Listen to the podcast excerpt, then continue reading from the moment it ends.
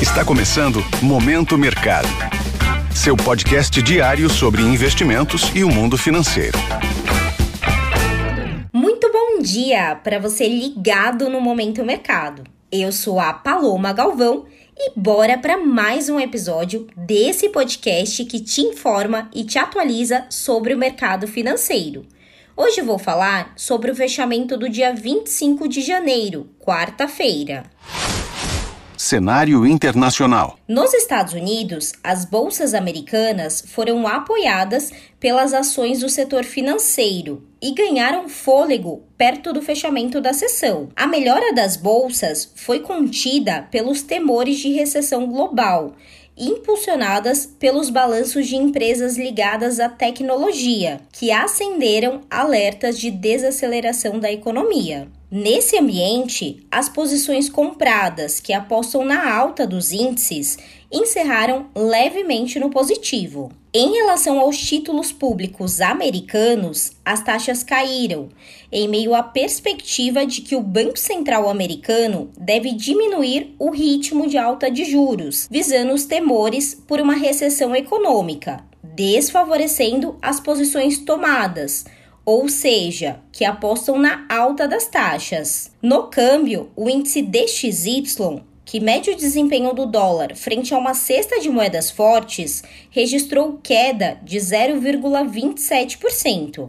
No petróleo, o dia foi de alta volatilidade e fechamento sem direção única com os investidores em dúvida quanto à demanda da commodity e com os negócios sendo influenciados pela desvalorização do dólar.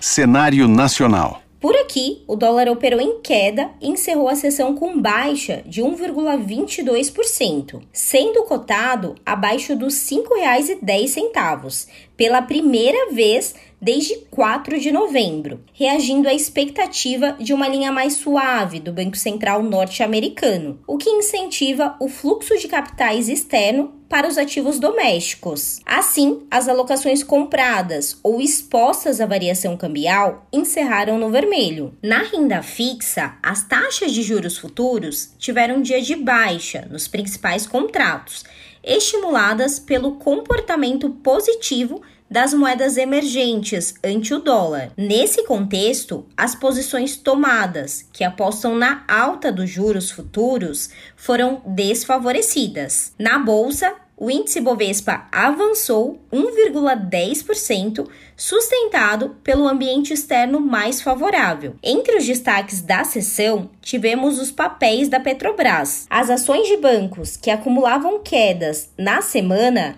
devido aos temores com a exposição de instituições à dívida bilionária das americanas também se recuperaram, com destaque para o Banco do Brasil, que avançou 2,73%, e BTG Pactual, avançando 1,94%. Com isso, as posições compradas, que apostam na alta do índice, foram favorecidas pontos de atenção. Fique atento à divulgação do relatório mensal da dívida em dezembro e o plano anual de financiamento de 2023 no Brasil. No exterior, será conhecida a primeira leitura do Produto Interno Bruto, o PIB dos Estados Unidos. Sobre os mercados, agora pela manhã, as bolsas asiáticas fecharam mistas, no retorno de feriado do Ano Novo Lunar. Na Europa, os índices operam no azul e em Nova York, os mercados estão avançando, com os investidores de olho na divulgação de indicadores econômicos e nos balanços corporativos por lá. Desta forma, termina o Momento Mercado de hoje. Agradeço a sua audiência, um excelente dia, bons negócios e até a próxima. Valeu!